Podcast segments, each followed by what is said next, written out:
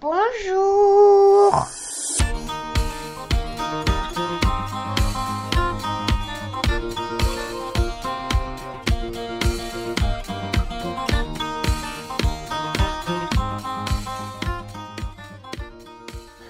Salut à toutes et tous et bienvenue dans Papa Poule, le podcast des papas qui n'ont pas peur de poser leurs œufs sur la table. Non, mais quelle intro Moi c'est Vincent et à la plume de cette élégante introduction, vous aurez reconnu le trubillon de l'équipe, celui qui aime forcer son accent marseillais dès qu'il en a l'occasion, un surfeur professionnel du dimanche plus à l'aise sur les pages d'un site web que sur les vagues de son spot à la plage de Sainte-Croix, et accessoirement parrain de cœur de ma fille, mon ami l'épicurien, j'ai nommé Florian.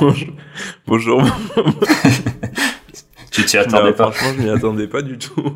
Bonjour, ouais, j'ai versé ma petite larme, surtout quand t'as dit que j'étais plus doué en, en surf euh, sur le web que sur les vagues. Mais bon, salut à tous, salut à tous les papapoules euh, qui nous écoutent.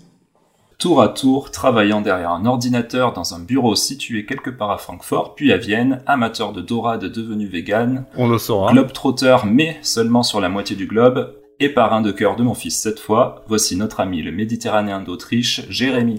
Eh Comment oui, ça va, Jérémy bah salut les amis, comment allez-vous? Ben ça va. Ça va, ça va, En tout cas, euh, tout d'abord, je tenais à, à vous souhaiter une très bonne et très heureuse année, c'est vrai. ainsi qu'à tous nos auditeurs, évidemment. Qui sont nombreux, on le sait.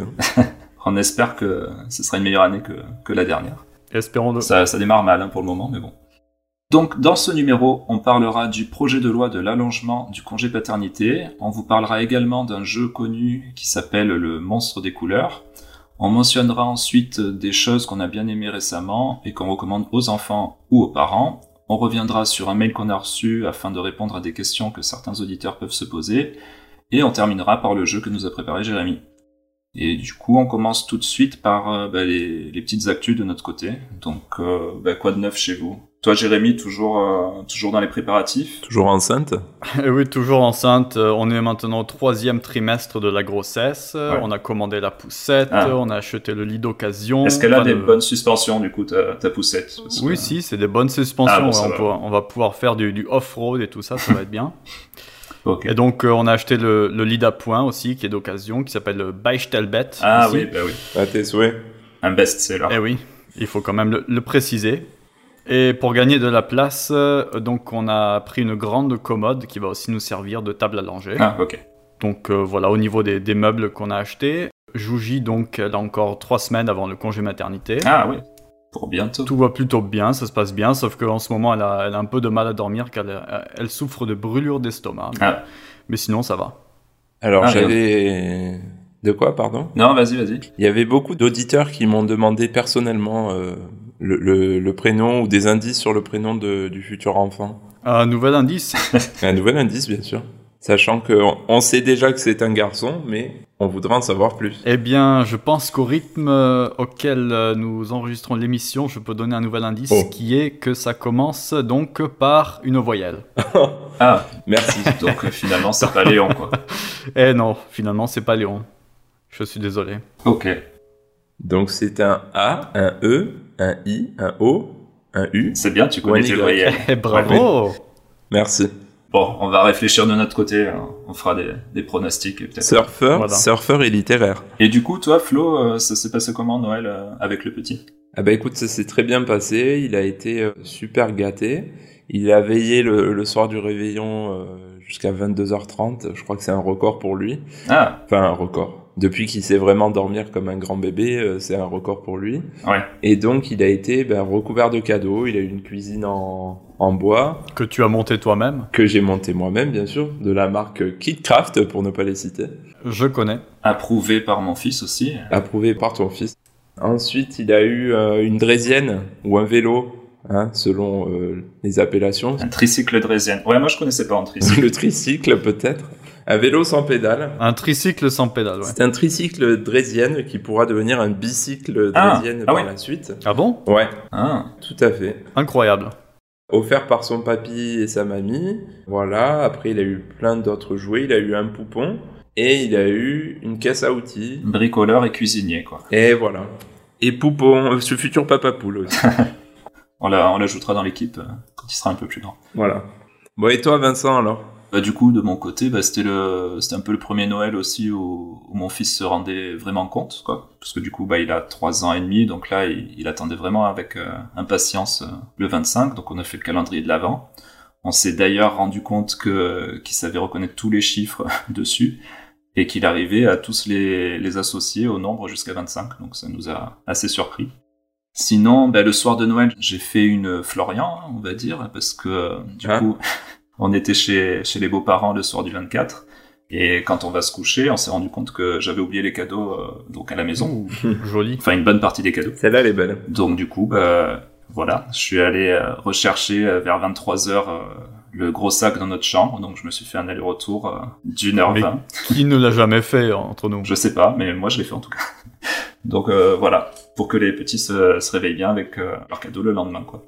Donc un petit aller-retour sympathique le soir de Noël. Et sinon, pour ma petite, euh, elle, euh, bah, elle commence à, à crapahuter un peu de partout et, comme elle est très rapide en rampant et qu'elle met tout ce qu'elle trouve à la bouche, donc ça devient un peu compliqué euh, juste de détourner le regard, ne serait-ce qu'un instant. Donc euh, j'ai un peu ressorti le parc euh, de temps en temps parce que sinon c'est assez ingérable. Et oui, j'ai vu qu'elle a bien grandi ma filleule, hein, ça fait plaisir. Du coup, elle s'assoit maintenant? Alors elle s'assoit pas toute seule, mais elle reste assise. Et puis après au niveau du déplacement, là, elle est entre le c'est pas vraiment un quatre pattes mais c'est c'est plus vraiment de la du je sais pas comment on dit du rampement non plus. Bah, elle rampe, oui, oui, c'est ça. Bah, c'est un peu plus que ça maintenant, mais c'est pas encore vraiment du quatre pattes. Donc mmh, c'est le parcours du combattant quoi. Voilà, c'est un peu ça. Voilà. OK. Donc bah, si on a rien d'autre euh, de nouveau, on va passer au sujet du mois, à savoir l'allongement prévu du congé paternité.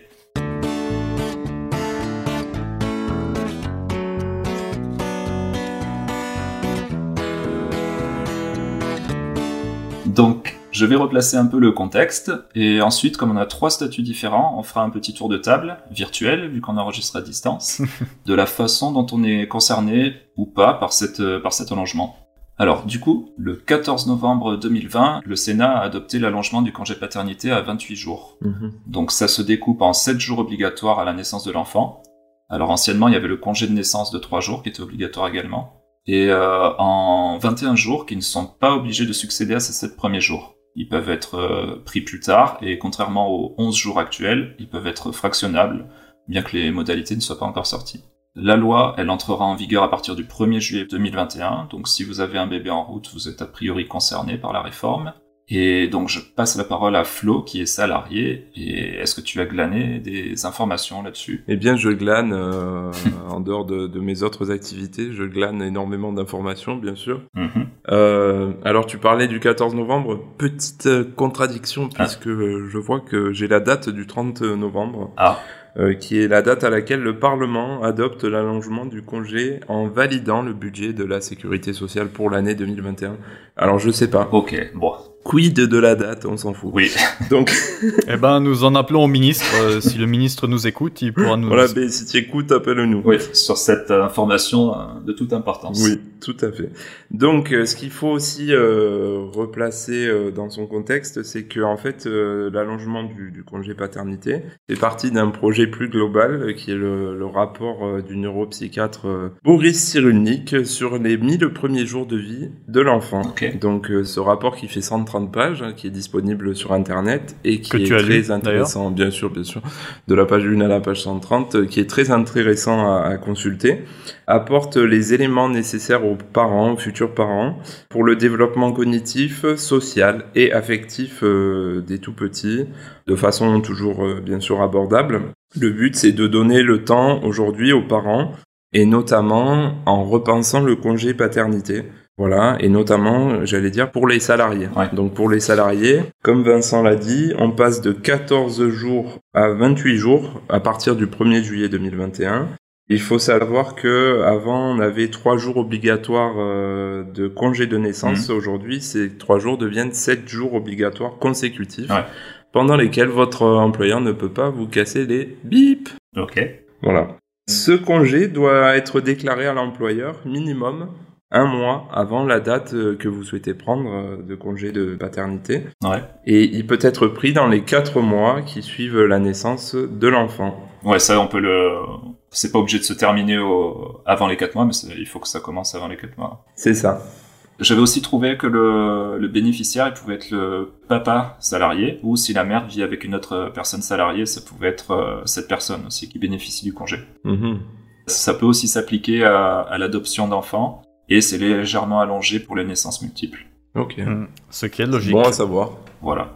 Euh, Du côté des indépendants, donc euh, que ce soit les travailleurs indépendants, les gérants non salariés, les professions libérales, ça c'est mon cas, les commerçants ou les artisans, c'est un peu plus flou. Moi, j'ai pas trouvé beaucoup d'informations par rapport à l'allongement du congé paternité, donc euh, les quelques sites d'infos euh, disaient que les indépendants allaient pouvoir en bénéficier, mais la plupart des sites d'infos n'en parlant pas. J'ai voulu chercher quelque chose de plus officiel. Donc sur le site du gouvernement, ils n'en parlent pas. Il y a encore des textes de l'ancienne loi avec une euh, précision que les textes changeront en juillet. Donc euh, voilà, on n'est pas trop avancé. Sur le site du Sénat, il y avait le projet de loi d'allongement, mais c'est pas très clair si les indépendants sont concernés ou pas. Ça reste aussi assez flou. Mhm.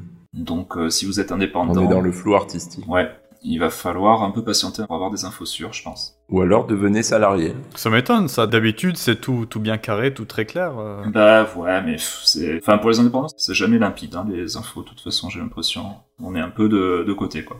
Donc pour rappel, euh, le congé paternité, il est pareil de 11 jours euh, consécutifs. Euh, nous, on n'a pas les 3 jours obligatoires, vu que c'est ça, c'est l'employeur normalement. Il s'agit d'indemnités journalières, donc qui sont versées par la Sécu, qui s'élèvent à un total d'un peu plus de 557 euros pour la totalité du congé. Donc du coup que vous gagnez en tant qu'indépendant 1500 euros par mois ou 10 000 euros, vous toucherez la, la même somme pour ces 11 jours. Pour les modalités, la demande elle doit être faite à la sécurité sociale, donc maintenant sur le site amélie.fr, vu que le régime général de la Sécu a absorbé le RSI. Et pareil que pour les salariés, ça doit être pris dans les 4 mois suivant la naissance de l'enfant. Donc après, si c'est vraiment allongé pour les indépendants, euh, moi ça va pas me faire faire un troisième enfant a priori, mais c'est plutôt une bonne nouvelle quoi. Tout à fait. Et toi, Florian, d'ailleurs, euh, donc tu as vécu cette situation euh, et tu as pris les 14 jours de congé par paternité, c'est ça? Oui, tout à fait. Tu as très bien compris. 14 jours euh, consécutifs à la naissance d'Andrea. Ah oui, d'accord, tu les as pris euh, directement euh, après la naissance, tu n'as pas attendu euh, deux mois. ou- Tout à fait. D'où le consécutif. Et bah, de mon côté, moi, pour mon fils, je l'avais pris directement à la suite de l'accouchement. Et comme c'était notre premier et qu'on était un peu déboussolés, c'était bien qu'on soit deux à ne pas travailler, même si de toute façon je travaille de la maison, donc je suis quand même présent si besoin. Et pour ma fille, par contre, c'était un peu différent, comme elle est née durant le premier confinement et qu'au niveau du boulot, c'était légèrement plus tranquille et que j'arrivais à faire des pauses assez souvent. J'ai attendu l'été pour prendre les 11 jours et qu'on parte euh, tous en vacances avec les enfants. Donc ça m'a fait en quelque sorte euh, des congés payés, euh, ce qui n'existe pas trop quand on a un statut d'indépendant. Et Jérémy, toi, tu sais déjà comment tu vas prendre le congé euh, lorsque ton fils naîtra? Eh bien oui, nous, Enfin, d'ailleurs, si euh, je sais pas comment ça se passe en fait en, en Autriche, raconte-nous. Eh bien, laisse-moi t'expliquer. Donc, euh, à partir du 1er septre- euh, septembre 2019, donc, a été instauré le Papa Monat. C'est un mois pour tous les papas de congé paternité. Avant cela, seuls les fonctionnaires pouvaient en bénéficier et les, Ah ouais. les employeurs du privé, par contre, pouvaient le refuser aux employés. Ah d'accord. Alors tu dis un mois euh, de jours euh, calendaires ou de jours ouvrés? Eh bien, c'est un mois à prendre pendant les deux premiers mois après la naissance. Je sais pas exactement si tu peux les prendre d'affilée, mais je crois que tu Non, c'est à prendre d'affilée. C'est soit 28, 29, 30 ou 31 jours. Ça, ça dépend Ah oui, voilà, du- donc c'est les mois. calendaires. C'est ouais, c'est comme en France. Si ton- t'as 11 jours mais que ça tombe le week-end, euh, c'est dans les 11 jours quoi. Eh bien, appelons ça calendaire, du coup. Eh oui, Très bien. tout à fait. Calendar en allemand. Voilà, et donc euh, l'entreprise doit être prévenue au plus tard euh, trois mois avant la naissance. Donc c'est ce que j'ai fait. Je, je l'ai bien, bien prévenu avant. Ok. Trois mois, c'est énorme. Eh ouais, oui, c'est comme ça. Et pendant cette période d'un mois, donc euh, l'employé est mis en carence euh, et ne touche donc pas son salaire du tout. Euh, mais il y a une indemnisation de la sécurité sociale qui est à la hauteur de 700 euros, qui s'appelle le Family Insight Bonus. D'accord. Et donc euh, c'est la seule indemnisation qu'il y a. Euh, mais ce montant sera cependant progressivement déduit des allocations parentales. Ah, Ça s'appelle le Kinderbetreuungsgeld. Donc au niveau financier, euh, l'Autriche a encore des progrès à faire euh, dans ce secteur-là. Ouais. Mais bon, je vais le prendre quand même parce que un mois à la naissance, je pense que c'est euh, c'est quand Ouais. même important. Même si on m'a dit que le bébé euh, dort beaucoup le- les, les premiers jours, les premières semaines. Ça dépend. hein. Le mien, le premier non. Ouais. Bon, on verra. Écoute, hein. je le prends et puis on verra ce que ça fait. Tu as bien raison. Euh, Est-ce que vous avez d'autres choses sur le congé paternité euh, et son allongement à rajouter? Non. Non plus. Alors, on passe maintenant à la rubrique du jeu du mois.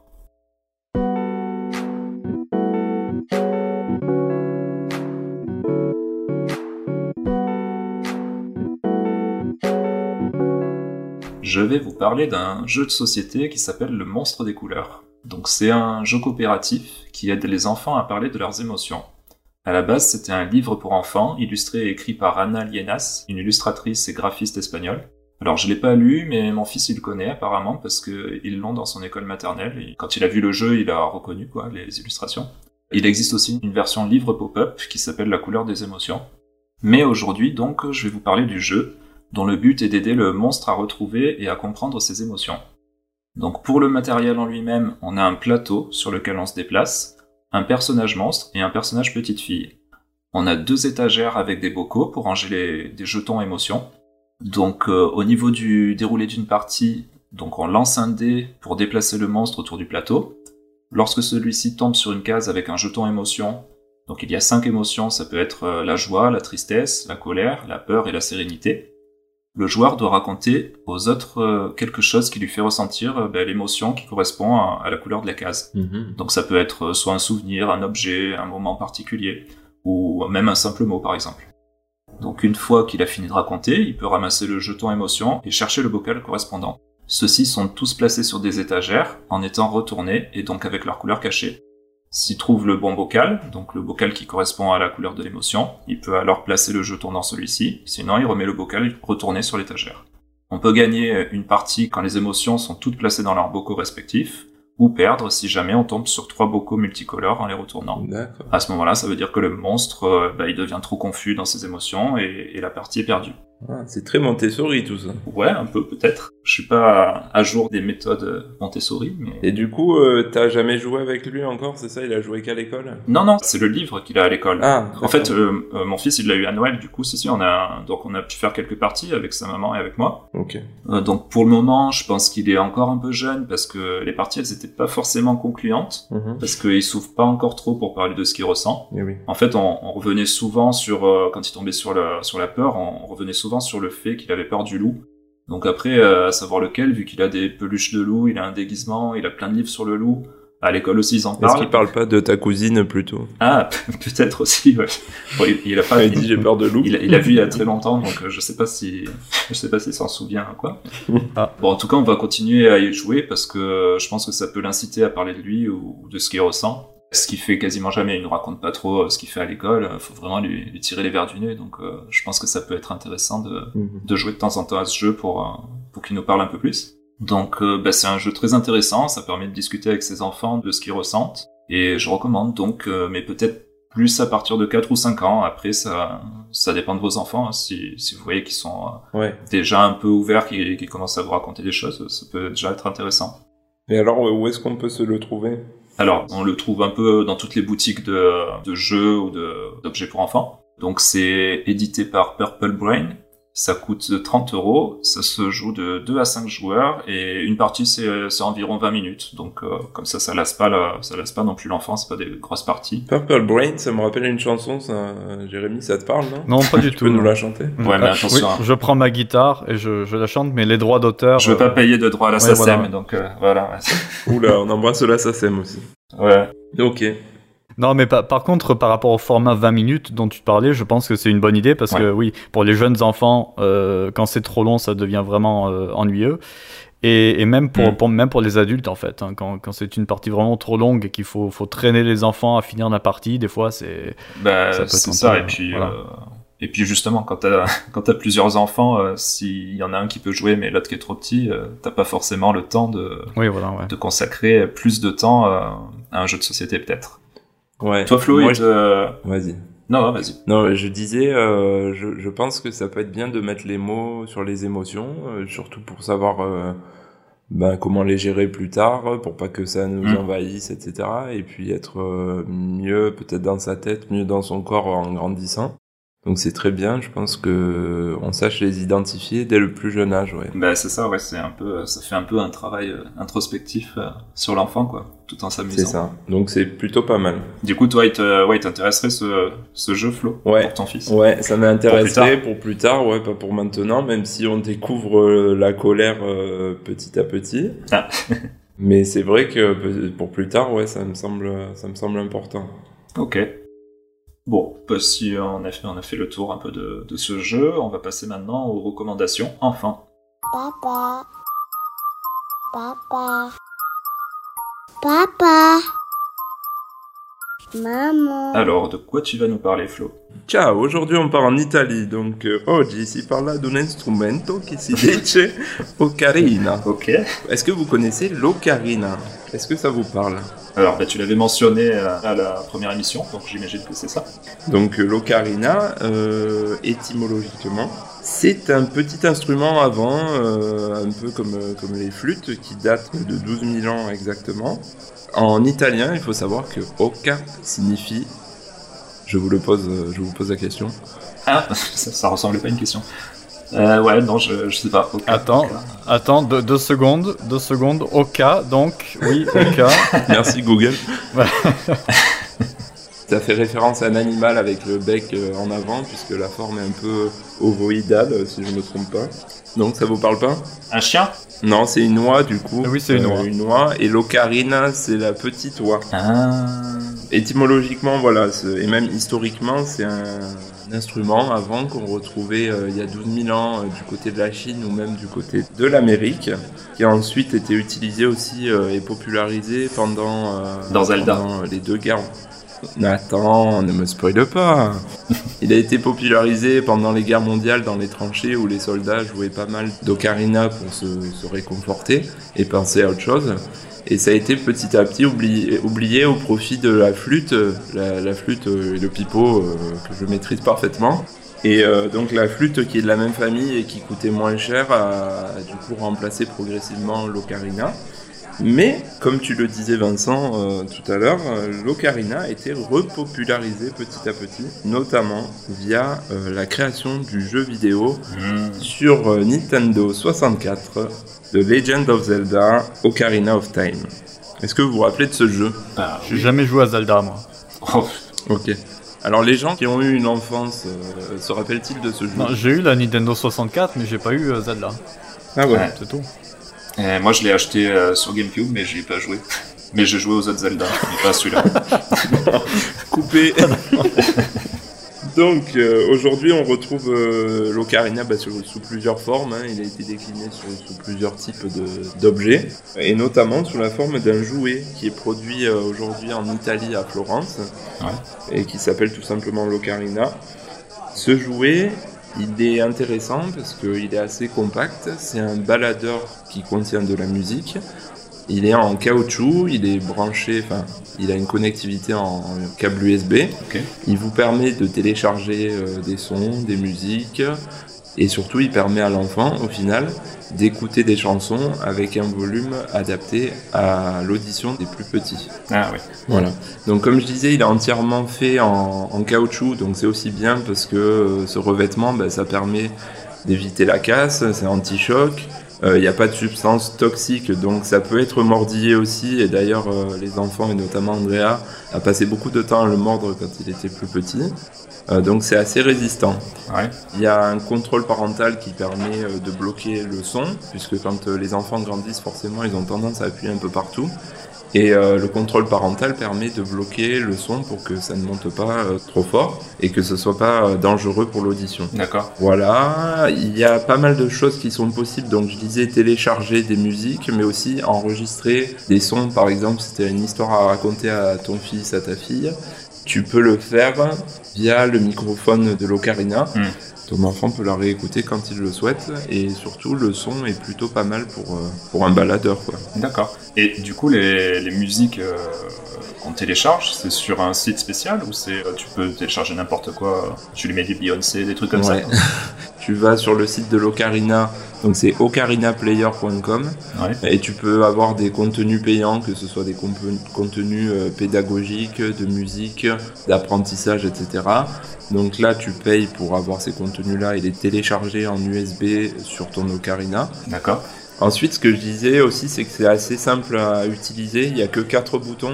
Donc, euh, pour démarrer, pour arrêter la lecture, ça fait deux. Et pour régler le volume, changer les chansons ou les listes de lecture. Et comme je disais, la possibilité avec un bouton aussi de s'enregistrer et de réécouter l'enregistrement. Donc du coup, c'est quand même facile. euh, Enfin, il y a peu de boutons, c'est facile pour un enfant en bas âge de, de l'utiliser, c'est ça? Ouais, c'est intéressant pour un, même un tout petit pour l'initiation à la musique sans forcément qu'il y touche. D'accord. Pour euh, le rassurer le soir s'il a besoin. Je sais que nous, on l'utilisait, on mettait des berceuses quand il était vraiment tout petit. Ouais. On l'utilisait, on le laissait à côté du lit. T'as un timer qui te permet d'arrêter euh, automatiquement l'ocarina au bout de 15, Ouais, 30, ça, c'est 45 bien. Et il y a un petit écran LED aussi dessus, donc euh, c'est pas les, les écrans de smartphone, de téléphone, de, de télé qu'on a aujourd'hui, donc euh, c'est pas dangereux pour les yeux ou des choses comme ça. D'accord. Ok. Voilà, Ah, du coup, ça peut être euh, bien de le coupler avec les, notre recommandation du mois dernier, Rockabye Baby, euh, tout à fait. d'acheter les, on les morceaux et de peut les mettre pourquoi pas euh, télécharger les morceaux, les morceaux sur les plateformes et pour les mettre euh, sur l'Ocarina par la suite. Ok. J'allais juste finir sur la batterie parce que c'est quand même important. La batterie, elle tient quand même en continu pendant plus de 15 heures. D'accord. Et c'est quand même euh, pas mal à l'utilisation d'avoir une batterie qui tient autant. Et elle se recharge en moins de 3 heures avec un câble USB sur votre prise de téléphone par exemple. Voilà. Petite question, Jérémy? Je suis sur le site là et donc euh, par rapport à la capacité, c'est c'est 8 gigas donc t'en mets quand même pas mal de, Ah ouais. de choses dessus. ouais. Voilà, Mm. c'est ça. Bon, après, euh, un petit, je pense que tu lui mets trois musiques et il sera content. Hein. Voilà. Surtout si c'est toujours la même euh, et que ça lui plaît. euh, Au contraire, ça le rassure. Voilà. Oui, voilà. Mais le design est sympa en forme de 8 là, je suis en train de voir. Alors si tu vas dans boutique, C'est pas du tout comme l'Ocarina euh, originel, celui d'il y a 12 000 ans, ou Non. celui qui- qu'ils vendent encore comme instrument de musique euh, de nos jours. C'est vraiment. ça a été bien repensé, ouais. Si tu vas dans boutique, tu t'apercevras que euh, tout est épuisé. euh, Non, il y a le jaune encore. Ah oui, il y a le jaune soleil, je suis mauvaise langue. À la modique somme de 94,90€. Ça, c'est le prix euh, normal ou c'est euh, genre ils le vendent plus cher parce qu'il n'y en a plus? Non, c'est le prix de base. Ok. Alors, moi de mon côté, je vais vous parler du Dessinéo pas à pas de Nathan. Donc c'est un système de table lumineuse avec des modèles d'illustration sur des disques rotatifs en plastique pour dessiner en décalquant en quatre étapes. Donc en gros, euh, on allume euh, la lumière de la table, on pose une feuille plastique en forme de disque selon les encoches prévues, on referme la tablette et on pose euh, notre feuille à 4 dessus. On peut ensuite dessiner en décalquant les formes. Donc quand une étape est terminée, il y a un système de rotation du disque qui permet de passer à l'étape suivante jusqu'à la quatrième pour compléter le dessin. Donc voilà, c'est vraiment un principe de table lumineuse, mais, pour enfants, quoi, et, et par étape pour l'aider à compléter son dessin. C'est marqué à partir de 4 ans sur la boîte, mais on a testé avec mon fils qui est un peu plus jeune, et on lui a expliqué une fois comment ça fonctionnait, et après il gérait tout seul très rapidement, c'est assez intuitif. Les disques sont classés par niveau avec des étoiles selon la difficulté d'apprentissage du dessin. Mais j'avais pas trop capté ça au début et j'avais laissé mon fils gérer qui les faisait un peu tous et bon, j'ai pas trop vu la différence euh, par rapport aux difficultés. Lui faisait juste celle qui lui plaisait et puis ça lui allait quoi. Je sais pas si ça apprend vraiment aux enfants à dessiner, mais à mon avis ça leur permet d'a- d'affirmer leurs traits. Car entre les premiers dessins et les derniers qu'il a fait dessus, j'ai quand même vu une évolution. Au début les traits ils étaient tout tremblotants, tout ça. Maintenant, ils sont un peu plus droits et, et plus directs. Donc, c'est un objet assez intéressant. C'est fourni avec 10 décors euh, imprimés sur A4. Et apparemment, on peut en télécharger des supplémentaires donc sur le site de la marque natandessineo.com. Il y a un petit bémol quand même, c'est que le- la vitre de la table lumineuse, elle a une sorte de clips qui doit être poussé et soulevé en même temps pour l'ouvrir, ce qui est pas très pratique pour les enfants en bas âge. Mon fils, il n'arrivait pas à le faire tout seul, euh, alors il me demandait toutes les 5 minutes de lui ouvrir la table. Euh, Maintenant, il a pris le coup de main, mais bon, voilà, c'est le seul petit bémol. Et aussi qu'il faut prévoir pas mal de feuilles blanches et des piles rechargeables, parce que la, la batterie, c'est c'est des piles. Voilà. Mais toi, en tant que graphiste, euh, par rapport à ce que dessine ton, ton fils, est-ce que tu trouves ça déjà bien ou euh, Est-ce que tu es sévère avec C'est vrai lui que c'est dans les gènes, hein, chez vous. Ah oui, moi, si je vois, si je vois un trait qui dépasse, euh, je le froisse devant lui et je le jette à la poubelle. hein. Je lui dis, refais ça tout de Ah, suite. d'accord. Normal, quoi. Et après, il va chercher, Hmm. euh, il va mettre un, truc euh, d'émotion dans le bocal. Voilà. voilà, c'est ça. ouais. Bien vu. Ah, mais si- sinon, plus sérieusement, il me semble qu'on avait, en- enfin, je parle encore de quand j'étais petit, mais avec ma sœur, Mhm. il me semble qu'on avait un, un truc comme ça. euh, C'était dans les années 90, du coup. C'était aussi une table lumineuse. D'ailleurs, ça avait été euh, désigné comme le jeu de l'année. en- Hein Je sais plus quelle année, mais bon, c'était vraiment similaire à ça. Ouais. Je pense que c'est un système pour les enfants qui est, ouais, qui existe depuis un moment parce que ça m'a fait penser un peu aussi au truc pour dessiner les, les rosaces, ce truc comme ça. Oui, oui. Donc, euh, à mon avis, il y en a, il y en a plein. Là, il a eu celui-là à Noël, donc euh, effectivement, je parle Mhm. de celui-là, mais, mais il doit y avoir plusieurs fabricants qui font des, des systèmes de table lumineuse comme ça. Ouais. Sinon, il y a le mur du salon, c'est toujours efficace. hein. Ouais. Surtout s'il est blanc, hein, c'est Oui. pas mal pour exprimer sa créativité. Ouais, C'est le meilleur support qu'il existe. C'est pas mal. Et en plus, ça vous fait euh, redevenir créatif euh, les parents par la suite parce que vous devez repeindre euh, ça. derrière. du coup, celui-là, il s'appelle le Dessinéo pas à pas. Donc, c'est chez Nathan. Il coûte euh, une trentaine d'euros et il est disponible dans un peu tous les magasins de jeux et d'éveil. Et dans cette gamme, en fait, Dessinéo, il existe aussi des boîtes d'ateliers euh, de peinture, de pochoirs aussi. Ils ont toute une gamme euh, si, si vous voulez développer la fibre artistique de votre enfant. Ouais, c'est bien. Euh, Jérémy, toi tu es exonéré de la reco enfant, donc euh, on passe maintenant à ta recommandation parent. Ouh là là. Alors attention, Alors pourquoi il a pas de Rocco enfant, Jérémy? Bah, parce qu'il a pas d'enfant. parce que j'ai pas encore d'enfant. Ok, ça se justifie. Tout simplement.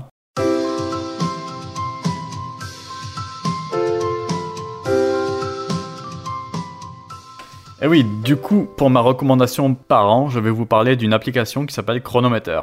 Donc, c'est une des applications de suivi nutritionnel les plus précises au monde. Elle a été créée en 2005 par un certain Aaron Davidson. Donc, euh, il avait créé ça parce qu'il suivait un régime qui s'appelle le régime Crohn, qui euh, essayait d'a- d'avoir le maximum de nutrition avec le minimum de, de calories. Qui est une maladie aujourd'hui. Ah oui, ça me fait penser à la maladie moi aussi. La maladie de Crohn, oui. Ah oui, il y a une maladie qui s'appelle comme ça, c'est vrai. Mm. Du coup, il appelait ça Chronometer. Oh, C'était en fait pour suivre sa nutrition.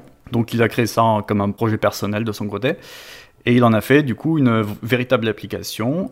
Et l'application a déjà 3,5 millions d'utilisateurs. Ah oui. Donc euh, vous allez me dire euh, quelle est la différence entre Chronometer et une autre euh, application de tracker nutritionnel? Quelle est la différence? Eh bien, la, la grande différence avec d'autres trackers nutritionnels est qu'avec Chronometer, on ne suit pas seulement les macronutriments, qui sont le- donc les lipides, les glucides et les protéines, et ainsi donc les calories, mais aussi les micronutriments. Donc ça, la dernière fois, tu savais pas ce que c'était. Donc c'est tout ce qui est vitamines, minéraux, les fibres, les acides gras essentiels, Ouais. et bien sûr les acides aminés essentiels, qui sont les protéines. Cela est rendu possible grâce à leur immense base de données qui regroupe jusqu'à 82 micronutriments pour plus de 300 000 aliments. C'est à destination des parents, hein, c'est pas pour les enfants, c'est ça? C'est bah, un peu compliqué à utiliser quand même. Ouais. Non, mais je veux dire, tu peux pas euh, analyser la, la nutrition d'un enfant avec? Je vais y venir, mais tu peux tu- analyser Ah, toute la nutrition parce qu'il suffit de rentrer en fait les aliments que tu manges ou que tu Ouais. fais manger à ton enfant et, euh, après, et ouais, ensuite ça te donnera voilà exactement. Donc la base de données, elle se base sur plusieurs bases de données existantes. La plus grosse et la plus complète, c'est la NCCDB, qui est organisée par l'université du Minnesota. Elle regroupe euh, 17 000 entrées euh, d'aliments qui contiennent plus de 70 nutriments. Mhm. Il y a aussi celle de la USDA, qui est donc le département de l'agriculture aux États-Unis. Il y a la même au Canada, la même en, en Irlande. Donc toutes ces bases de données sont regroupées dans Chronometer. Et avec ça, on peut avoir euh, toutes les informations nutritionnelles sur quasiment tous les euh, aliments qui existent. Ah ouais. Donc euh, voilà, je parle de cette application car pour moi, la nutrition est un des sujets donc les, les plus importants. Cette application peut par exemple être utilisée, dans notre cas, pour une femme enceinte, pour surveiller ses apports Ouais. euh, en certains nutriments qui sont importants. Par exemple, là, euh, dans ce cas-là, pour le bon développement du fœtus. Donc, euh, les nutriments importants, on connaît l'acide folique, la vitamine D, B12, B6, euh, le fer, le zinc, l'iode, le calcium, les oméga 3 et j'en passe. Les protéines également sont très importantes. Et Chronometer permet facilement de suivre sa consommation de ces 9 acides aminés essentiels que le corps humain ne peut pas synthétiser seul. D'accord. Donc un exemple, les besoins en fer pour une femme enceinte donc passent de 18 mg par jour à 27 mg par jour lorsqu'elle est enceinte. Ah ouais. Et donc ça permet vraiment Donc tu lui fais sucer des clous? Des clous rouillés surtout, oui. c'est les meilleurs. Et donc en entrant tous les aliments mangés dans une journée, c'est très facile de suivre en fait euh, et de- d'essayer de, de, de matcher au possible les recommandations. D'accord. Et euh, les besoins de chaque macro ou micronutriment peut bien sûr être personnalisé. Et les apports journaliers recommandés, donc les, les AGR en français, il me semble, sont calculés en fonction du sexe, de la taille, du poids, de l'âge, etc. Et ça permet, par exemple, aussi le suivi, du coup, avec précision des apports nutritionnels pour un enfant, et cela à partir d'un an et demi, selon euh, chronomètre. D'accord. Donc, On peut euh, l'utiliser voilà. assez tôt quand même Ouais. pour, pour un enfant. Je pense même, même plus tôt, parce qu'en fait, les, tous les micros et macronutriments, tout est personnalisable. Donc, euh, si tu vas chercher sur Internet Oui, voilà. ce dont un enfant de, de 6 mois a besoin, tu peux vraiment l'entrer aussi dans, dans l'application. quoi. Oui, le tout est de savoir ce dont on a besoin et, et après le- l'appli elle peut tout faire quoi. Et j'ai une question. Est-ce que c'est une appli euh, uniquement en anglais ou pas? Euh, je crois que malheureusement, oui, elle est- elle n'est qu'en anglais. Eh bien, on salue tous les chicken dads euh, qui nous écoutent aux États-Unis. Oui, on, sait parler anglais maintenant. Mais bon, après, voilà, hein, les, les mots, genre, tu rentres une banane, euh, banana, tu vas trouver, quoi. Oui. Au niveau de l'activité, celle-ci peut bien évidemment être renseignée également. Et pour les papas qui sortent par exemple d'une couvade, euh, l'objectif de perte de poids par semaine aussi peut être listé et ça influencera bien sûr le total de calories à consommer par jour. D'accord. Elle est gratuite cette appli? Oui, donc l'application de base est gratuite, mais il existe donc une version professionnelle pour les diététiciens, les docteurs et les, les coachs en, en wellness, et aussi une version entreprise pour les hôpitaux, les écoles et aussi pour la recherche. C'est quoi la différence T'as accès à plus de bases de données C'est-à-dire que tu ne suis pas qu'un seul compte, mais tu peux te connecter par exemple au compte de tes patients, Ah oui. et du coup tu peux voir ce qu'ils mangent et suivre leur nutrition euh, pas à pas. Point de vue de notre expérience personnelle, je l'ai fait du coup au début de, de sa grossesse pour être un peu, un, un peu sûr qu'elle mange bien, mais bon, on mange bien de toute façon. Donc on a ajusté évidemment toutes les variables parce que pendant la grossesse, une femme enceinte euh, a besoin de plus. Et donc, je finirai par dire que, évidemment, cette euh, application seule n'est pas la vérité absolue, mais donne juste une idée sur ce que l'on mange tous les jours. Et en cas de, de problème de santé, bien sûr, ou autre, euh, il est toujours recommandé de consulter d'abord un professionnel de santé. Bien sûr. On ne le dira jamais assez. Exactement. Je rajouterai aussi que ça marche essentiellement, enfin le, le mieux en fait, c'est quand, c'est quand tu rentres des aliments entiers, pas des aliments transformés, parce que les aliments transformés, bah, c'est une mixture de 20 aliments différents et du coup, tu n'auras pas, euh, tu sais pas ce qu'il y a dedans, enfin c'est c'est vraiment très difficile à calculer. Très bien. Merci pour cette présentation. Florian, on passe à ta recommandation par an Alors, donc euh, moi aujourd'hui, je voulais vous par- parler de- d'un livre qui m'a été offert euh, pour Noël par une collègue, euh, Sophie, qu'on embrasse pour ne pas la nommer. Le livre en question s'appelle En cuisine avec papa. Donc c'est un livre euh, aux éditions Albin Michel Ok. qui est vraiment très très sympa puisque il permet de retrouver des recettes simples à partager entre le père et son enfant, essentiellement d'ailleurs des recettes de pâtisserie, des recettes sucrées. D'accord. Donc ce livre a été écrit euh, par deux euh, blogueurs qui sont euh, tous les deux des papapoules et qui sont très présents sur les réseaux. Donc le premier c'est Samuel et Gaspard qui a un total quand même de 128 000 abonnés sur sa page Instagram, ce qui fait 128 000 fois plus que nous. et le co-auteur qui est Nick Cook, qui est aussi un food blogueur et qui est papa de deux enfants et qui, si je me trompe pas, est pâtissier. D'accord. Donc euh, tous les deux partagent euh, des recettes et des activités pédagogiques euh, dans ce livre qui est euh, plutôt destiné aux enfants à partir de deux ans. Donc euh, c'est vrai que moi pour l'instant, alors Andrea il a bientôt deux ans, mais c'est vrai que la cuisine, le partage, c'est assez compliqué et assez vite ça va s'énerver et en mettre de partout. Bien que, bien que je trouve que ça marche mieux avec maman. Après, maintenant qu'il a la, Ah la cuisine en jeu, Il en a une ça va maintenant. peut-être euh, l'intéresser plus. Ouais, ça peut l'inspirer, mais pour l'instant, c'est pas encore le cas. Alors, ce livre reprend, donc, comme je disais, des recettes originales et surtout par saison. Donc euh, là, pour l'hiver, on a quand même pas mal de recettes de, de saison avec un aspect de découverte sensorielle. C'est ça que je trouve très intéressant. Parce qu'en fait, sur les pages du livre qui sont dédiées aux recettes, on retrouve à chaque fois des pictogrammes qui sont liés au sens de l'enfant. Il y en a un qui veut dire, bah, par exemple, observe, donc observe ce que va faire la cuisson de tel ou tel aliment. D'accord. Entends, bah, écoute peut-être euh, quand tu vas éplucher une pomme, le bruit que ça fait, etc. Touche, ben, au toucher, euh, ça va être intéressant aussi pour l'essence de l'enfant de toucher les aliments qu'il est en train de préparer avec son papa. Le goût et l'odorat aussi sont abordés dans toutes ces recettes-là. Donc c'est très quand même, c'est très Montessori tout ça. Et donc euh, les activités euh, sont quand même assez sympas à partager. Et à la fin du livre, on a un petit paragraphe sur des activités un peu moins autour de la cuisine, mais plus autour de la pédagogie et autour de la sensibilisation à l'environnement. Par exemple, euh, c'est une petite recette pour s'amuser, mais aussi pour sensibiliser. Sur la fonte des glaces, on a une recette qui nous dit comment euh, ben, sensibiliser les enfants à cette cause environnementale en mettant, des glaçons dans une poêle. Bah, ça pourrait être ça, mais là, du coup, euh, Ah. il faut mettre un Tupperware d'eau au congélateur, le récupérer quelques heures après ou le lendemain, puis verser petit à petit de l'eau chaude avec, euh, bien sûr, en ayant mis des, des petits animaux en jouet sur la glace avant ça, et euh, mettre petit à petit de l'eau chaude pour, euh, pour euh, montrer à votre enfant bah, que la glace, elle fond, elle n'est pas éternelle, et que l'effet de la chaleur, par exemple, euh, met en danger les animaux.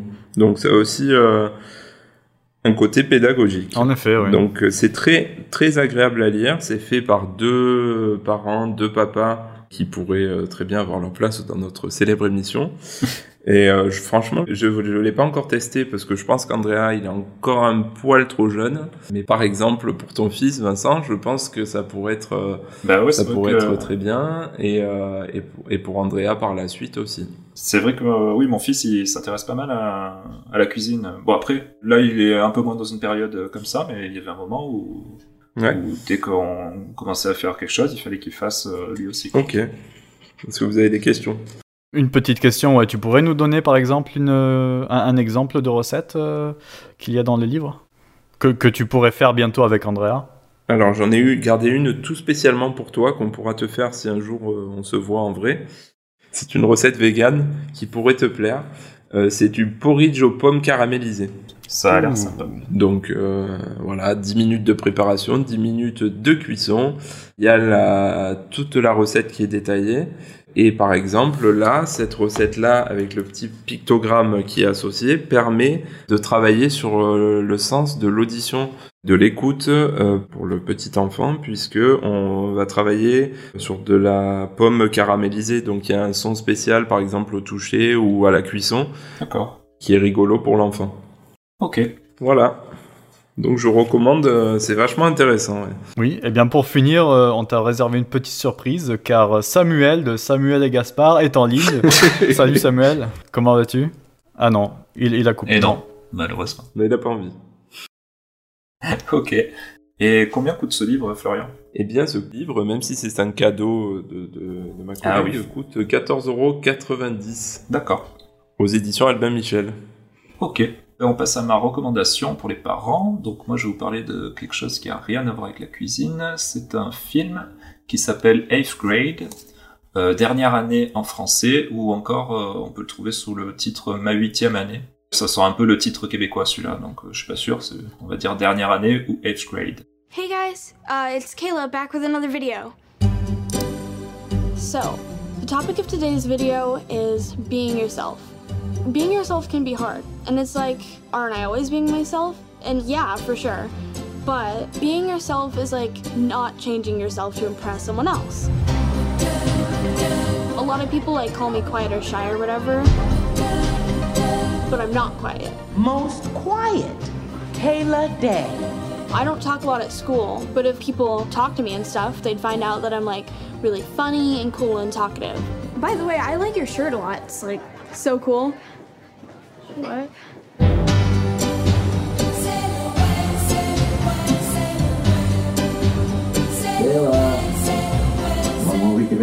Huh? I said one more week of eighth grade, right? Yeah. That's crazy. Yeah, huh? Okay. Donc c'est un film sorti en 2018. Euh, c'est le premier film écrit et réalisé par Bo Burnham. un humoriste dont on peut retrouver les spectacles sur Netflix. Euh, J'avais découvert cet humoriste à l'époque, c'était sur euh, Vine, donc euh, ce réseau social qui est maintenant mort et Mhm. enterré. Je Oui. sais pas si vous vous en rappelez Oui, oui. où, où on pouvait faire des, des vidéos de 6 secondes. Euh, donc pour revenir au film, il parle d'une ado qui vit sa dernière semaine de collège. Du coup, la traduction française du titre dernière année est au mieux très moyenne. Surtout qu'il y a un film sorti la même année avec Vincent Lacoste qui s'appelle Première année, donc ça peut prêter à confusion. Mais bon, passons sur ça. Donc on suit euh, Kayla, qui est très bien incarnée par euh, l'actrice euh, Elsie Fisher, que je connaissais pas du tout, mais qui a l'air d'avoir joué dans, quelques séries auparavant. Donc elle joue une, ado réservée qui se pose beaucoup de questions sur la vie, sur les relations avec les autres, et sur le rapport à soi et à l'image qu'on donne aux autres. Le film, il traite également de la relation des ados avec les réseaux sociaux, et c'est assez intéressant sur ce point, parce que elle-même, elle a une, chaîne YouTube dans laquelle elle donne des conseils aux ados sur l'estime de soi, et qu'elle a beaucoup de mal à appliquer euh, sur elle-même en fait.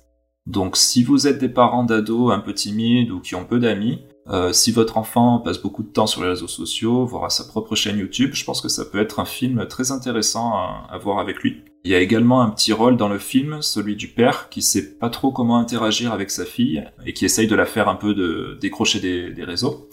Donc ça donne lieu à une scène euh, assez touchante à la fin du film que je vais pas spoiler. Mais c'est une scène très émouvante du père qui dit de belles choses à sa fille qu'il a éduquée depuis euh, son plus jeune âge euh, tout seul. Donc c'est vraiment un film à voir, très juste. D'ailleurs je trouve ça assez étonnant que ce soit un homme de, de 30 ans qui l'ait écrit et réalisé. Et malgré une scène euh, un peu dure au milieu, c'est un film qui fait du bien et qui prône la bienveillance, ce qui plaira beaucoup à Flo. Oui. Voilà ma, ma recommandation. C'est visible en ce moment sur, euh, sur OCS, je pense pour euh, peut-être encore une trentaine de jours. Donc euh, sous le titre euh, Dernière année. Et donc, est-ce que tu as lâché ta petite larme sur ce film? Euh, non, c'était pas comme, euh, comme sur le, le comics du mois dernier, là, mais, Mais presque, mais ouais. presque hein, quand même. euh, à la fin, c'est assez touchant. On a senti qu'il y avait de l'émotion. ouais. Mhm. Euh, je fais la, la séquence émotion moi, de Papa Poule. Tu es vraiment sensible en fait comme mec. Émotion inconnue. Et donc je, je vois oui sur internet, je vois qu'il est plutôt bien noté hein, sur les différents sites euh, de critiques. Donc euh, IMDb 7,4, Ah ouais. Rotten Tomatoes 99 Et, et sur Ouais, je Vincent's Critique. ouais. et Metacritic 89. et Vincent's Critique, euh, je sais pas, tu vas nous la donner euh, en direct. Sur Sens Critique, oui, très, très important. Je sais plus combien j'avais mis, mais c'était certainement une bonne note du coup. Très bien.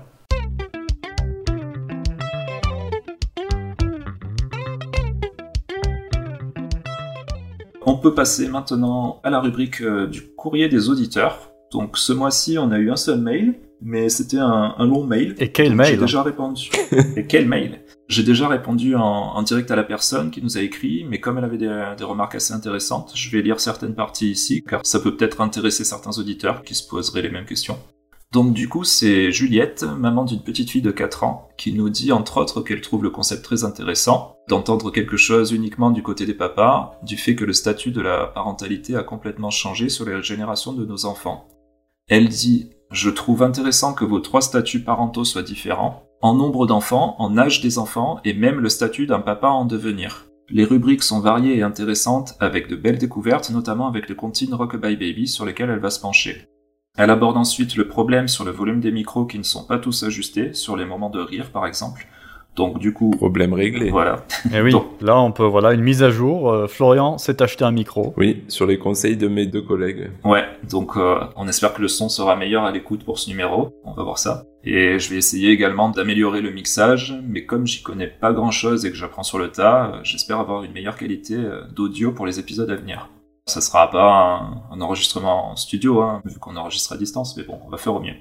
Juliette nous donne ensuite son avis sur le contenu. Donc elle dit, pour dynamiser un petit peu, la partie quiz à la fin est très dynamique, mais le reste peut parfois sembler long, notamment parce qu'à part vos voix, il n'y a pas beaucoup d'autres sonorités.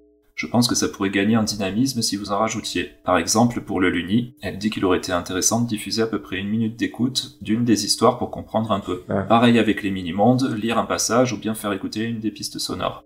Mm. Donc, ben, en gros, elle souhaiterait qu'on intègre un peu plus de jingle, de son et de voix. On l'avait fait avec le fils de Florian qui parlait des mini-mondes. Oui. Mais mettre des extraits, euh, on n'est pas très certain qu'on ait le droit pour reprendre l'exemple du Luni à Voilà. cause des droits d'auteur, etc. Par contre, on... Donc euh, quand on n'est pas On pourrait Oui, peut-être mettre nos, nos propres extraits musicaux, quoi. C'est vrai que ça redynamiserait un petit peu plus euh, le contenu. Oui, voilà, ouais, c'est ça. Quand on n'est pas sûr, du coup, on le fait pas, notamment pour les extraits musicaux des différents jeux ou quoi qu'on teste.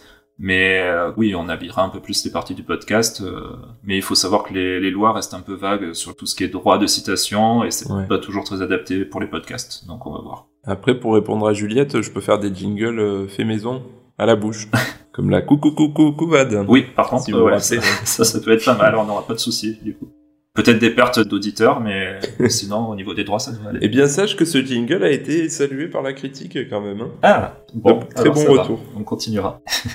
Donc, euh, elle nous dit ensuite, pour augmenter la diversité des différents rôles parentaux, si jamais vous connaissez quelqu'un qui serait partant pour ce projet, il pourrait être intéressant d'avoir la vie d'un père seul ou séparé, ou d'un père homosexuel. Mm. Donc, ben, comme j'ai répondu à Juliette, ben, nous on démarre juste et on n'est pas encore euh, dans l'optique d'aller chercher d'autres gens à interviewer ou pour intervenir ce, pour le moment. Donc euh, on va dire que notre cercle euh, très étendu d'amis proches euh, se trouve déjà entièrement dans le podcast. hein. Non, non, on n'a pas d'amis. voilà. Euh, plus que des interviews sérieuses, en fait, on souhaiterait partir sur un podcast au ton léger, juste une conversation entre amis qui partagent leurs expériences quotidiennes et parlent de jeux ou autres qu'ils aiment bien. Elle dit ensuite, euh, enfin, vous parlez pour l'instant avec beaucoup de joie de ces statuts et ce que ça vous apporte euh, de positif, et évidemment il y en a. Oui. Je pense qu'il pourrait être intéressant de parler aussi du négatif, en effet de décrire un peu plus l'état dans lequel on est quand il y a des crises que l'on n'arrive pas à gérer ou des choses que l'on fait et dont on n'est pas fier, etc. Je pense que ce sont des choses qui arrivent à tous et il pourrait être intéressant de dire ouvertement afin de déculpabiliser d'autres personnes. Alors, bah, comme pour ma réponse précédente, euh, je sais pas si ça entre trop avec le ton un peu enjoué qu'on l'on souhaite, plutôt que sérieux, mais peut-être que ça viendra effectivement. Après, euh, on se sent pas vraiment légitime hein, non plus pour être pris pour exemple. Euh, On n'a pas du tout des métiers en rapport avec la petite enfance. Et bon, une mission de déculpabilisation des parents ou autre, euh, c'est pas spécialement Mm. dans nos cordes ou quoi que ce soit. On est plus euh, dans l'optique de quelque chose de sympa, marrant à écouter. euh, Ouais. Mais avec tout ça, on, on verra comment ça évoluera. C'est vrai que euh, tu l'as un peu abordé avec les, les émotions pour Elliot, mais c'est vrai que euh, on pourrait en parler un petit peu plus des émotions comme la colère, où les parents ne savent pas trop comment réagir, etc. Ouais, tout à fait. Et si plus, si Et affinité. voilà, c'est tout pour ce mail, c'était pour revenir dessus et ça pouvait être intéressant euh, pour d'autres auditeurs. Merci Juliette. hein. Oui, merci à, à Oui, Juliette. merci à toi. Donc vous pouvez toujours nous écrire sur euh, papapoule.pm.me, papa au pluriel, poule au pluriel, pm.me, si vous avez des recommandations ou autres. Est-ce que vous avez quelque chose à rajouter, Flo ou Jérémy, que j'aurais oublié? Ben, Oui, on a aussi un, un- un Patreon et puis euh, une cagnotte Litchi si vous voulez donner vos sous. Je suis pas au Euh, courant, c'est jérémy.s.com. Jérémy arobase dans ma poche.com. ok. ouais. Non, moi je j'avais des choses à rajouter, à surtout des gens à remercier parce que j'ai eu quand même plein plein de bons retours, surtout au niveau des collègues de travail. Donc euh, c'est quand même très gentil de leur part déjà d'avoir pris le temps d'écouter et puis d'avoir trouvé ça intéressant de lancer ce type de podcast qu'on n'entend pas souvent. Donc euh, merci à vous Mm. et puis j'espère que ça va continuer. Ouais. Ouais, merci à vous et on espère que cette émission vous plaira aussi. Merci beaucoup. C'est vrai que le jour où, où le podcast est sorti, j'ai été aussi submergé de messages et euh, franchement, ça faisait chaud au cœur. Petit point supplémentaire, j'ai bien sûr changé de micro comme vous l'aurez remarqué. Donc j'espère que ma voix fera moins euh, téléphonique euh, que pendant le premier épisode. À l'écoute, ça a l'air mieux, mais on va voir au, au montage du coup. On croise les doigts. Et je crois que c'est le moment qu'on attend tous, hein. c'est l'heure du quiz de Jérémy.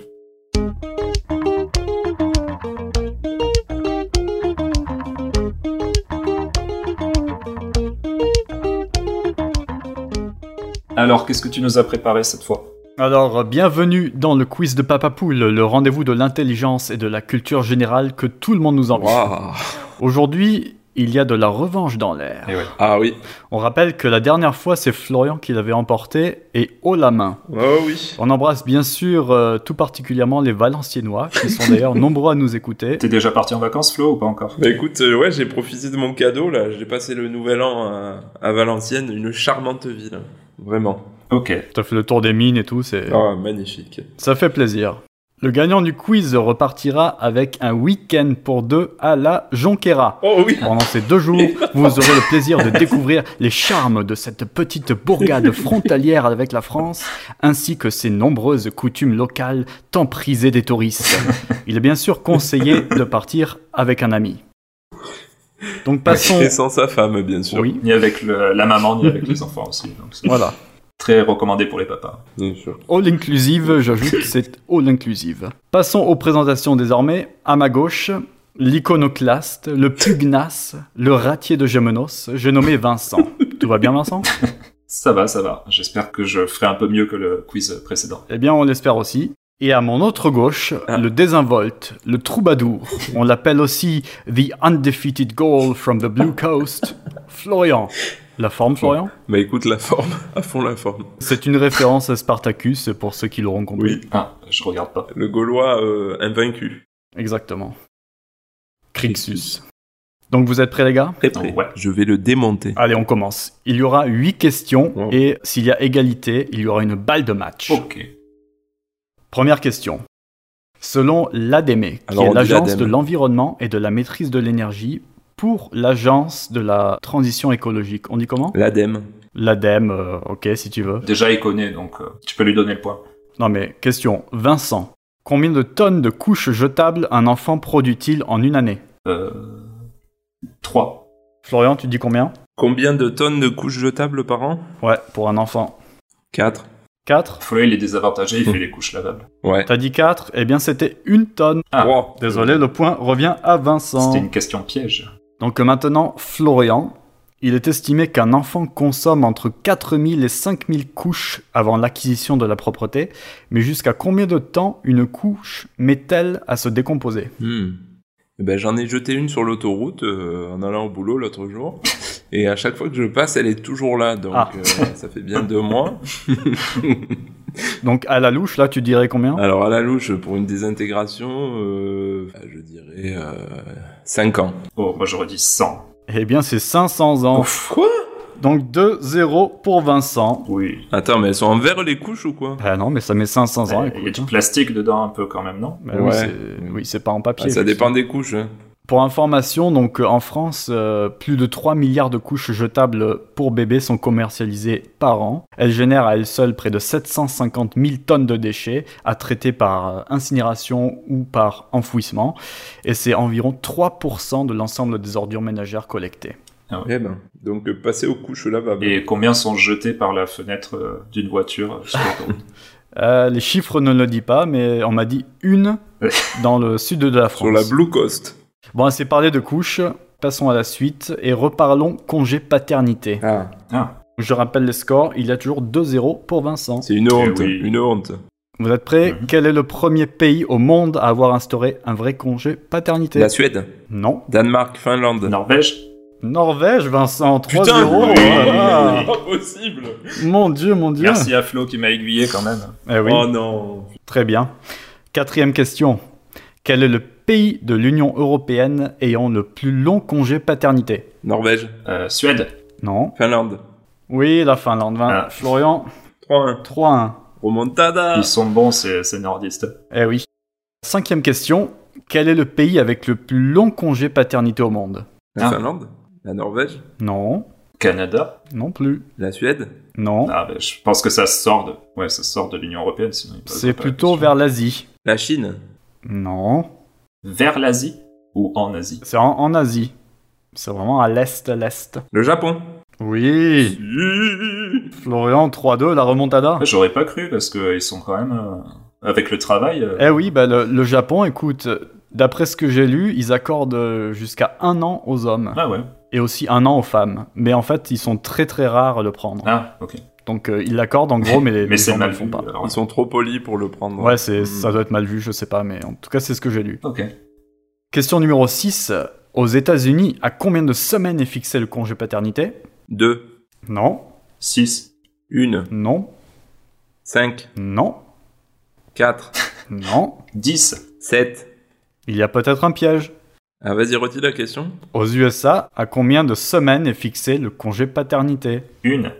Non, Euh, zéro. 8 semaines. Eh oui, zéro, Vincent, très bien. Ah oui, il existe. Ok. Effectivement, il n'y a ni de congé paternité ni de congé maternité aux États-Unis. La loi garantit seulement le droit à une femme ou à un homme de s'absenter pour des raisons familiales jusqu'à 12 semaines non payées. Ok. Donc il y a 4 à 2, il y a combien de questions? Il reste pour le moment donc deux questions. Donc euh, tu dois faire un sans faute, Florian. Et oui. Oh là. Et on embrasse le Capitole. Exactement. Il a rejoint Coluche. Euh, pas celui de Toulouse. et, euh, et Deschamps.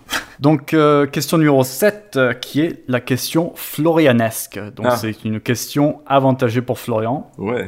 Mais Vincent, je pense que tu peux aussi y répondre. Quel défenseur français est expulsé en demi-finale de la Coupe du. Monde 98 Non. Laurent Blanc. Laurent Blanc. Oui, Ouais. c'est Laurent Eh Blanc. oui, bah, libérer Laurent Blanc. J'aurais pu y répondre quand même. Contre le Paraguay, c'est ça 98. Non, c'était contre la Croatie. Euh, la Croatie. Il marque le, le penalty contre le Paraguay. Croatie, c'est pas le match au Lilian Thuram, il a marqué du milieu de terrain. Il a mis deux buts, oui. Enfin, il, a- il est remonté du milieu de terrain. Oui, il a remonté, ouais. Très bien, donc euh, t'as combien là? 4 à 3. 4 à 3. Question vincentienne maintenant. Quel animateur de télévision, humoriste, chanteur, scénariste et acteur français est né le 7 février 81 à Rouen? Il travaillera notamment dans la chaîne de télévision No Life sur laquelle il jouera dans la série Monsieur. Monsieur Poulpe, Monsieur Poulpe. Ah, je l'ai. Ah non, je l'ai dit avant. là là là Ah non, attends, je l'ai dit avant. J'ai entendu Vincent, mais... Ah oui, moi j'ai pas entendu, je Ouais. l'ai entendu longtemps après. Bon, et c'est quoi le rapport avec les... Mais là, il y en a pas, donc euh, je réexplique que c'est des questions juste euh, avantagées pour vous deux. Ça n'a rien à voir avec la parenthèse. C'est juste parce que je vous connais et donc j'essaye toujours de trouver des petites questions comme ça euh, par rapport à vous. Rigolote, évidemment. Et hors sujet. Et oui, la parenté, la parenté, bien sûr. Donc là, il y a, je crois qu'il y a, 5 à 3, je crois que j'ai gagné. il y a 5 à 3. Tu as gagné, effectivement. Non, mais le point à Vincent, mais c'est incroyable. Si on a le temps, peut-être euh, une, Un peut-être chacun. une dernière question euh, Allez. bonus Hein euh, carnet rose Carnet rose, ça veut dire que j'ai trouvé. Allez, on a le temps. Bah oui. Eh ben, c'est la naissance d'un petit. Hein Quelle actrice américaine vue récemment dans Holiday sur Netflix ou American Horror Story ou encore We Are the Millers Non, vient d'avoir son premier enfant le 27 décembre dernier. Son prénom est le prénom le plus attribué en France en 2019. Emma... Emma Watson. Euh, non, Stone Emma Stone. non plus. C'est une autre Emma. Et son nom de famille, c'est un prénom euh, de garçon, vieux. Emma. Emma Régis Désolé pour tous les... Emma Serge. Bon, c'était Omar Roberts. Ah. Elle, est, elle, est, elle est connue dans sa. Emma Roberts, elle est connue dans sa cage d'escalier sûrement, donc euh, voilà. Bref, donc euh, victoire éclattante de Vincent, Ouais, donc, je qui revient à conteste. partout. Merci, Félicitations Vincent. c'est une honte. Et tu emmèneras qui à la Jonquera? J'emmènerai ma, ma compagne et mes enfants, on passera un, un bon moment, euh, tous ensemble. Très bien, très bien. Ah, purée. Voilà, c'était pour le quiz, tout est fini. Très bien. Et bah du coup, on arrive euh, à la fin de cette émission. Où est-ce qu'on peut vous retrouver, les amis? Moi, mon Instagram est toujours le même, euh, The Beans and Greens Stories. Tout attaché. Et toi, Flo? Eh ben moi c'est toujours pareil, c'est toujours Floun87. Floun c'est comme une foune mais avec un L.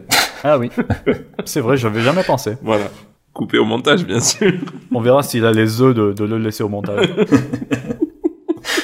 Et moi, on peut me retrouver sur euh, petitecomics.com toujours, et sur l'Instagram associé arobase petitecomics, PTID Comics, où je continue à dessiner des anecdotes de ma vie de famille en BD. Et sur mon Twitter, vcruvelier, v c r u v e 2 l u r Pensez à partager cette émission et à vous abonner sur votre plateforme de podcast préférée. On est présent maintenant un peu partout, donc sur Apple Podcast, Spotify, Deezer. Et pensez à nous mettre 5 étoiles sur Apple Podcast. Retrouvez-nous sur Facebook et sur Instagram sous le pseudo Papapoule, tout au pluriel. Et on se retrouve dans un mois pour un nouvel épisode. Bye les mamans et Papapoule, et à bientôt. Et coucouvez bien les papapoules. Allez bisous les copines. Au, au, au revoir. Au revoir, à bientôt. Au revoir. Au revoir, à bientôt. Au revoir.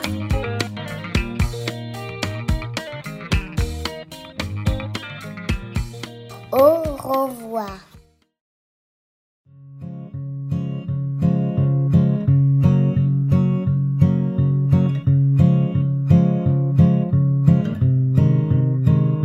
Papa poule, papa poule, poule papa. Nous sommes trois papas et l'on parle comme des poules. Papa poule, papa poule, poule papa.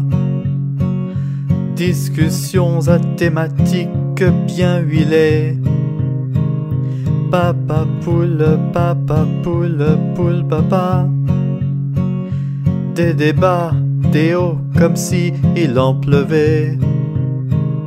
Papa poule, papa poule, poule papa. Progéniture germinatives engendrées et nous les aimons bien.